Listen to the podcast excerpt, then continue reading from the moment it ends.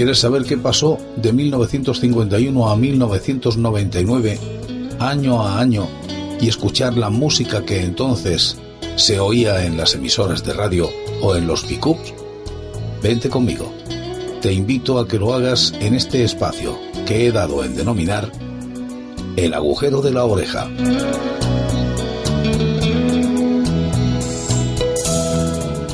Y empezamos con el año 1967. Andaba ese año preparando la oposición que hoy en día me permite estar en activo como funcionario, pero que entonces me quitó más de la mitad de mi vida. Novia, fines de semana. Fueron muchos meses de preparación, además de estar trabajando, pero sigo recomendando a quien quiera escuchar que si se pretende conseguir algo hay que entregarse en cuerpo y alma. Las medias tintas nunca obtienen los resultados deseados, es decir, como decía mi padre, no se puede andar en misa y repicando. Y vamos a ver qué pasaba en la radio, pues sucedían cosas como esta. Economía, el mercado inmobiliario continúa de capa caída. Hoy el Instituto Nacional de Estadística... En Radio Nacional se emite España a las 8, un informativo que tenía a todo el mundo perfectamente informado de cuanto acontecía. Era un servicio que todos esperábamos como agua de mayo. ¿Qué había pasado? No era como ahora, no existía el Internet. Las radios nos traían todo, absolutamente todo. Y había una persona, una mujer, que triunfaba también en la radio. En mayo de 1995 se produjo uno de los momentos más impactantes de la radio, cuando la locutora de las tardes de la cadena COPE, doña Encarna Sánchez, abandonó los estudios a mitad del programa con un grito que quedará en la historia de las fonotecas. Yo soy la mejor, yo soy la mejor, y lo que yo digo en un micrófono cuenta y lo sabéis. El motivo era que durante aquel mes se celebraban importantes jornadas deportivas, por lo que doña Encarna tenía que conectar brevemente con su compañero, el locutor. El gremio de los camioneros eligió a Encarna Sánchez, la locutora del programa CS y Buen Viaje, como su nocturno ángel de la guardia.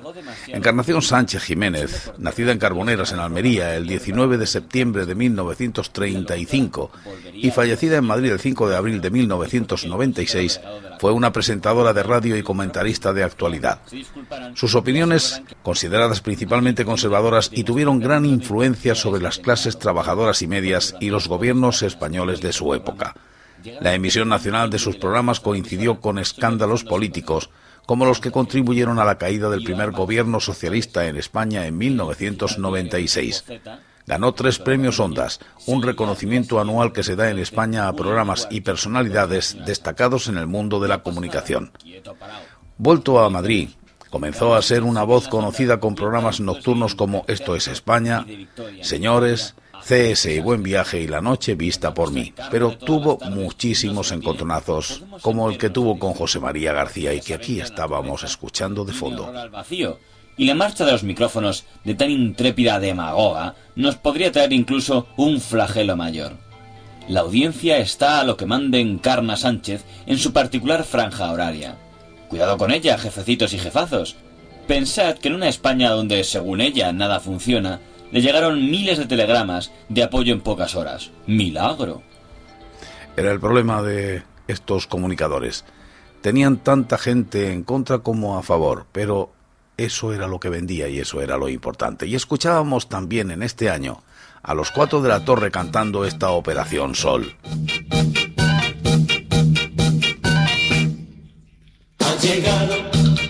Este ritmo Y se estrena la serie documental de televisión española Fiesta, que era de Pío Caro Baroja. Pío Caro Baroja nació en Madrid el 5 de abril de 1928, siendo el cuarto hijo de Rafael Caro Raggio y Carmen Baroja Nessi. Fue sobrino de Pío Baroja y hermano de Julio Caro Baroja. Obtuvo una licenciatura en Derecho en la Universidad de Madrid. Posteriormente emigró a México, donde tuvo su primer contacto con el medio audiovisual, inicialmente como crítico de cine y más tarde como documentalista. Tras el fallecimiento de Pío Baroja, Caro regresó a España. A partir de entonces, junto con su hermano Julio, se dedicó a documentar el folclore español, inicialmente colaborando con Nodo y posteriormente con Televisión Española. También se dedicó a escribir. Entre sus obras se encuentran El Gachupín, En busca de la juventud perdida, y El águila y la serpiente, y la memoria La barca de Caronte.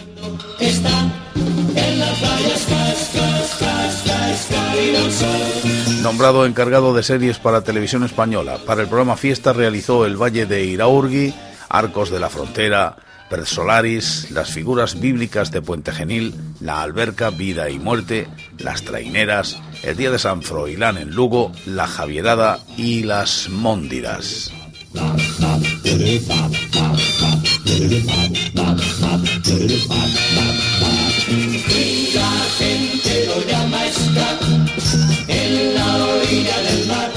Y también sonaba esta otra canción de Los Cuatro de la Torre, a ver si alguien la recuerda.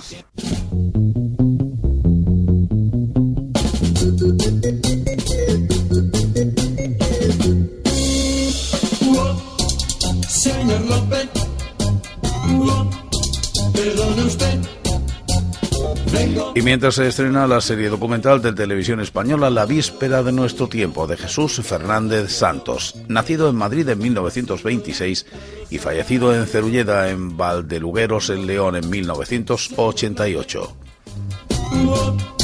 Escúcheme la serie biográfica estrella de aquellos años emitida por la segunda cadena entre 1967 y 69 llevó por título La víspera de nuestro tiempo.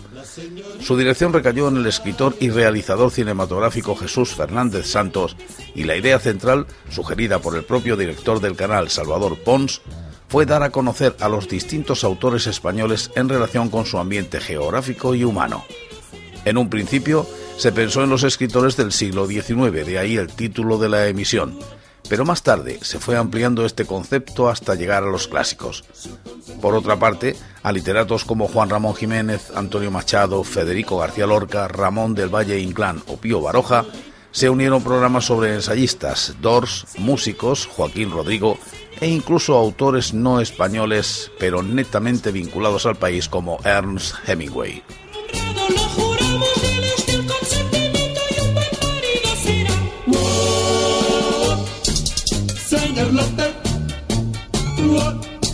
Perdone usted,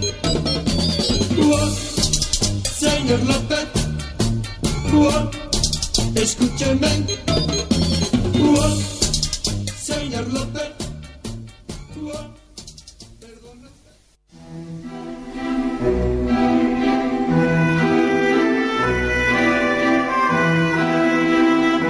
Y también se estrena en España la serie de televisión La saga de los Forsyth. en inglés The Forsyth Saga. Es una serie de tres novelas y dos entreactos publicada entre 1906 y 1921 por Jan Galsworthy. Cuenta las vicisitudes de los principales miembros de una familia británica de clase media alta. A solo unas pocas generaciones de sus antepasados granjeros, los miembros de la familia son conscientes de su estatus de nuevos ricos. El personaje principal, Soms Forsyth, se ve a sí mismo como un propietario en virtud de su capacidad de acumular posesiones materiales aunque no le aporten placer.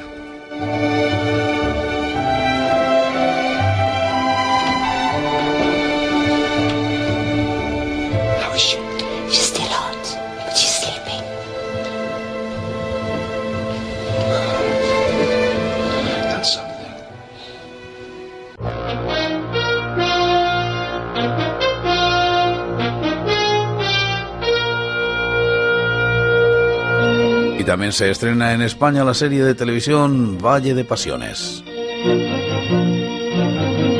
The Big Valley en inglés. El primer episodio se tituló Pounds of Glory.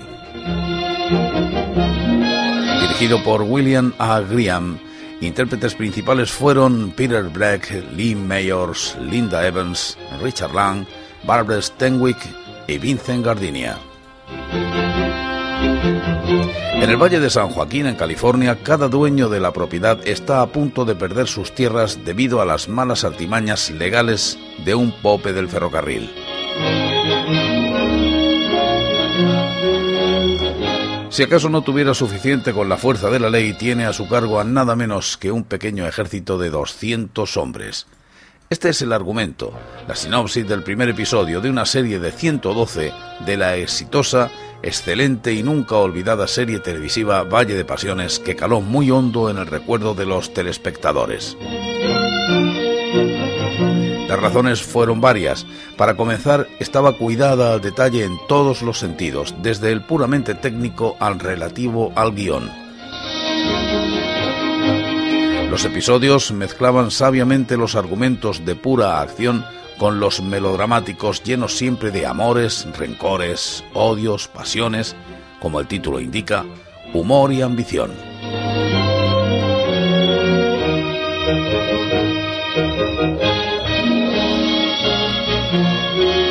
Uno de los platos fuertes era el interpretativo, sustentado por esa prodigiosa actriz que fue Barbara Stanwyck, que ya dominó en la buena época del Hollywood dorado el género del western. Y además contó con los luego muy populares Lee Mayors y Linda Evans.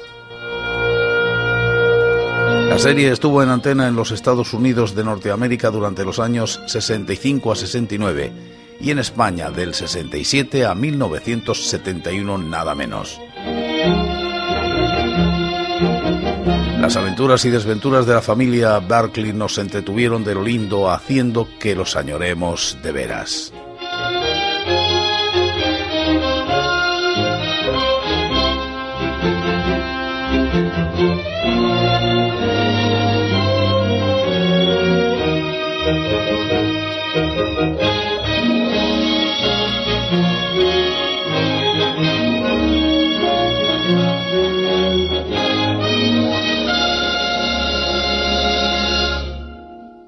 Yo sé que sí quieres seguir sabiendo qué pasaba en el año 1967, por ejemplo, en televisión.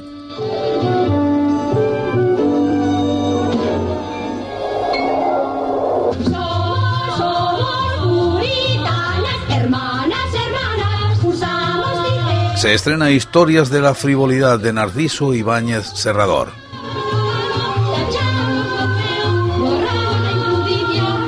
Historia de la Frivolidad es un programa especial de televisión estrenado en televisión española el 9 de febrero de 1967 con dirección de Narciso Ibáñez Serrador, guiones del propio Serrador y de Jaime de Armiñán y música de Augusto Algueró. La película narra en forma de sketches humorísticos la historia del erotismo y los esfuerzos denodados para ocultar los encantos del cuerpo humano desde Adán y Eva hasta el siglo XX, con la narración de la conferenciante, interpretada por Irene Gutiérrez Cava como hilo conductor. Se muestra así que fueron las integrantes de la Liga Femenina contra la Frivolidad, personajes precursores de los futuros tacañones del concurso 1-2-3, las que incorporaron la hoja de parra al desnudo atuendo del primer hombre y la primera mujer. Se presencia el primer striptease, el de Salomé, viciosa costumbre que continuó en la Edad Media.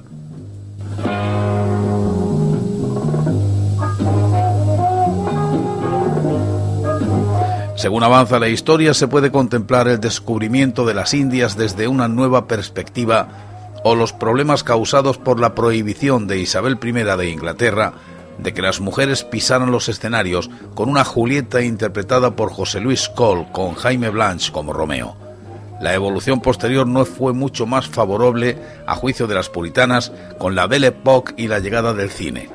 La esperanza queda en manos de un futuro donde la carne sea sustituida por la hojalata de los robots.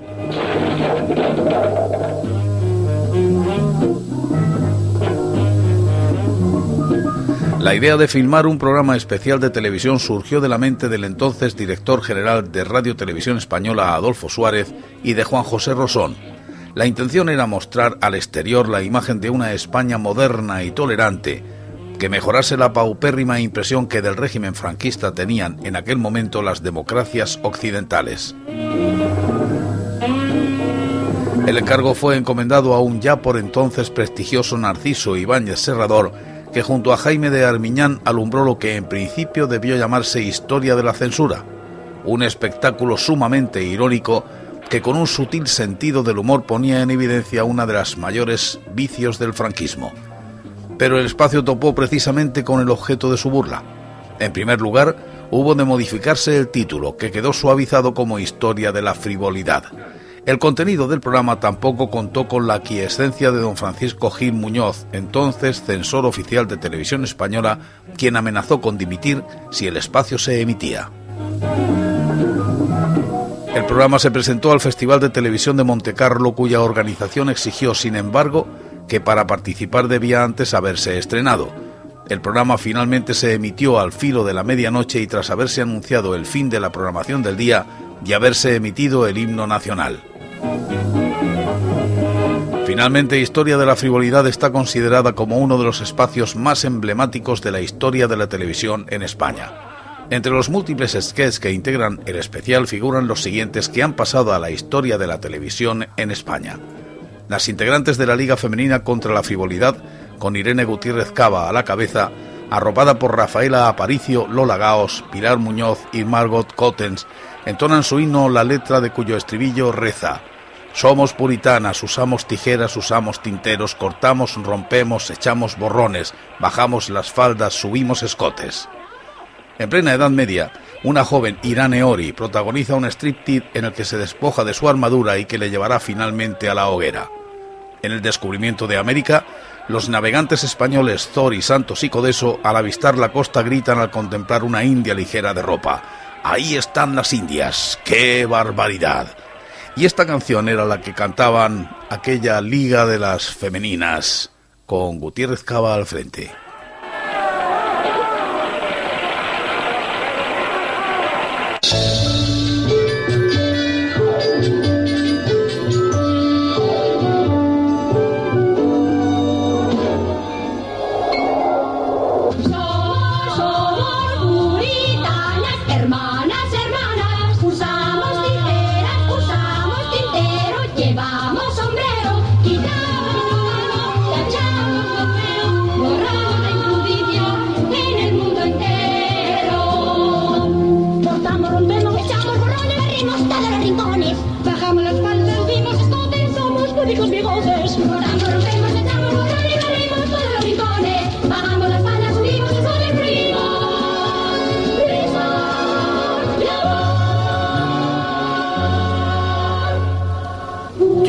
Siempre he tenido un sexto sentido para estas cosas, no sé cómo, la vi a esa hora. No recuerdo ni quién me lo dijo, pero la vi. Porque yo era un poco como esta hormiga atómica, los dibujos animados de televisión española. La hormiga atómica es un personaje de dibujos animados, su nombre original creado por la factoría de animación Hanna-Barbera en 1965. Se trata de una minúscula hormiga antropomórfica y parlante, poseedora de una gran fuerza y poder debido a la exposición de una radiación atómica. Sus aventuras fueron emitidas por la televisión estadounidense dentro del programa infantil de media hora de duración, El Show de la Hormiga Atómica, conjuntamente a otros personajes de la factoría Hanna-Barbera, tales como Lindo Pulgoso, el Inspector Ardilla, la Bruja Tonta y el Pulpo Manotas. La hormiga atómica es una hormiga de color rojo que, aunque parezca extraño, tan solo tiene dos piernas delgadas y dos musculosos brazos en lugar de las seis extremidades pertinentes características de su especie. Suele ir enfundada en un jersey o sudadera de cuello alto de color naranja que le cubre su amplia caja torácica. El jersey lleva el logotipo de la hormiga atómica Aaron Hand, una enorme A en el pecho. Sobre su cabeza redonda lleva un casco de color blanco sujeto con una cinta bajo su mentón. En el casco lleva practicados dos orificios para que por ellos puedan sobresalir sus antenas, por las que recibe las señales de socorro. La hormiga atómica, pese a su tamaño, puede levantar toneladas, moverse a una gran velocidad, volar despidiendo una estela brillante tras de sí y recibir señales de radio por sus antenas.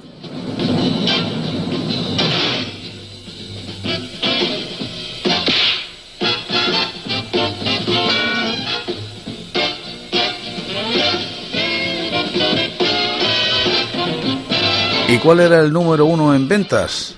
Lola de los brincos.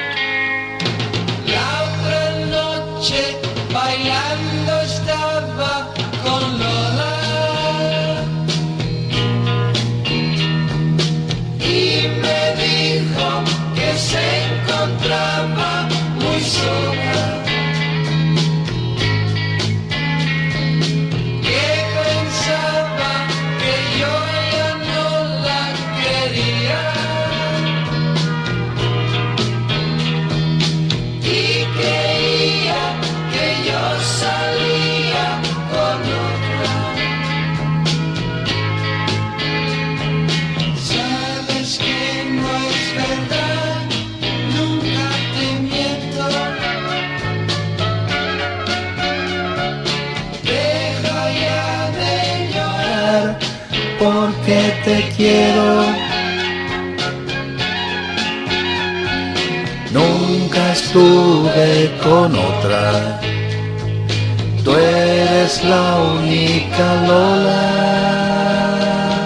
La besó en la cara y la besó en la boca y mientras José Luis con su guitarra hacía peloteo político con este Gibraltar.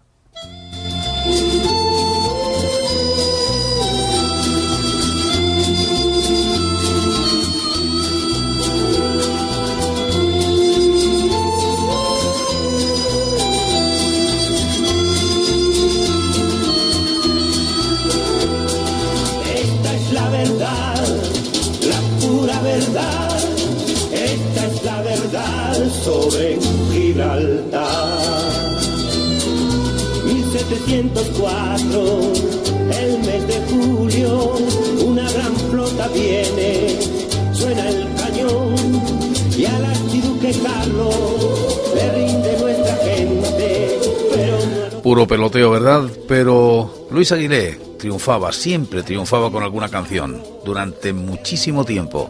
No una, varias canciones de Luis Aguilé sonaban constantemente en las emisoras. Esta era cuando salí de Cuba, de la que se hicieron muchísimas versiones. A mí me gustaba cómo cantaba este hombre, Luis Aguilé, cuando salí de Cuba.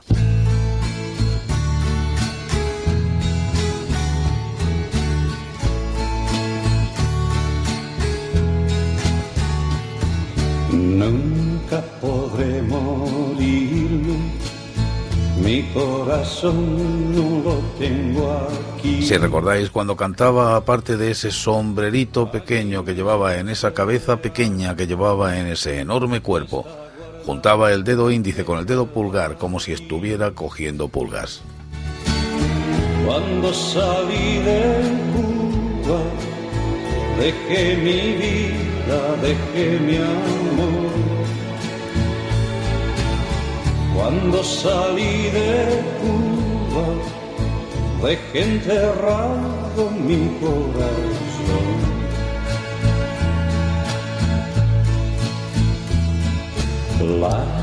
Con ese sonido de la voz, ese sonido nasal, ese sonido tan sumamente particular, obtuvo muchísimos éxitos, pero luego venían arrastrando el éxito los grandes. No eran las canciones del verano, eran las canciones de toda la vida. Era Lucho Gatica y este Espérame en el cielo.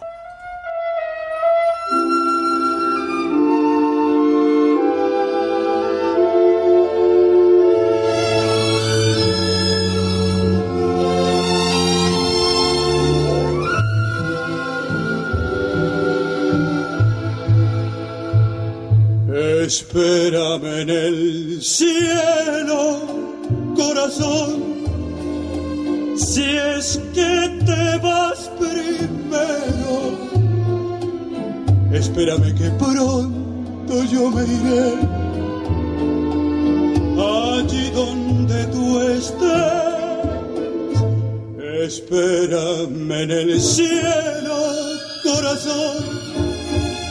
Si es que te vas primero. Claro que era muy fácil decir esto, espérame en el cielo corazón si es que te vas primero, porque pasó como aquel que murió antes que su mujer y fue al cielo porque era buenísimo. Después la mujer le siguió y cuando lo vio allá en el cielo le dijo, Pepe, cariño mío, volvemos a encontrarnos. Y él le dijo, cuidado, hasta que la muerte nos separe.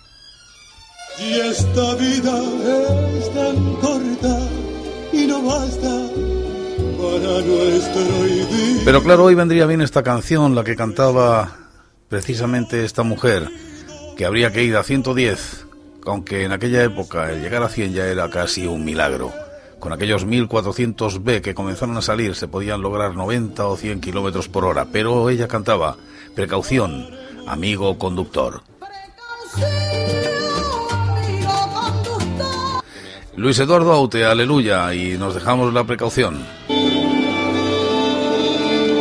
Estas son las cosas que me hacen olvidar.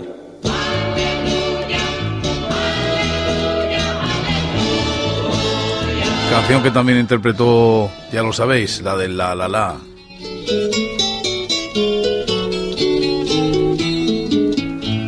Quería decir Masiel. Una lágrima en la mano, un suspiro muy cercano, una historia que termina, una piel que no respira, una nube desgarrada, una sangre derramada, aleluya. Que suplican, una tierra que palpita, la sonrisa de un recuerdo, la mentira de un te quiero, una niña que pregunta, unos cuerpos que se juntan, aleluya.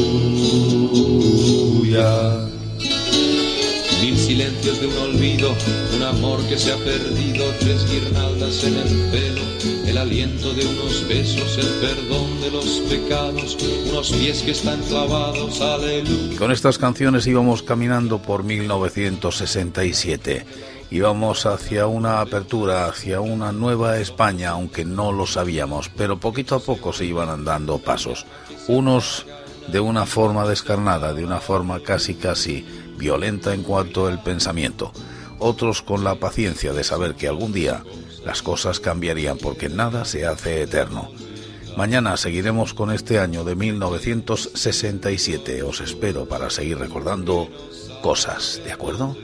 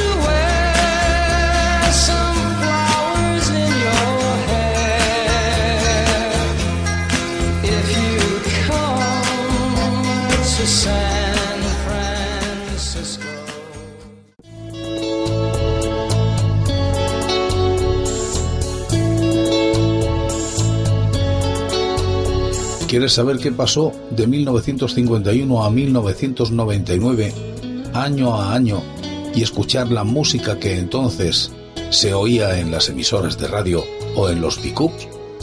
Vente conmigo. Te invito a que lo hagas en este espacio que he dado en denominar el agujero de la oreja.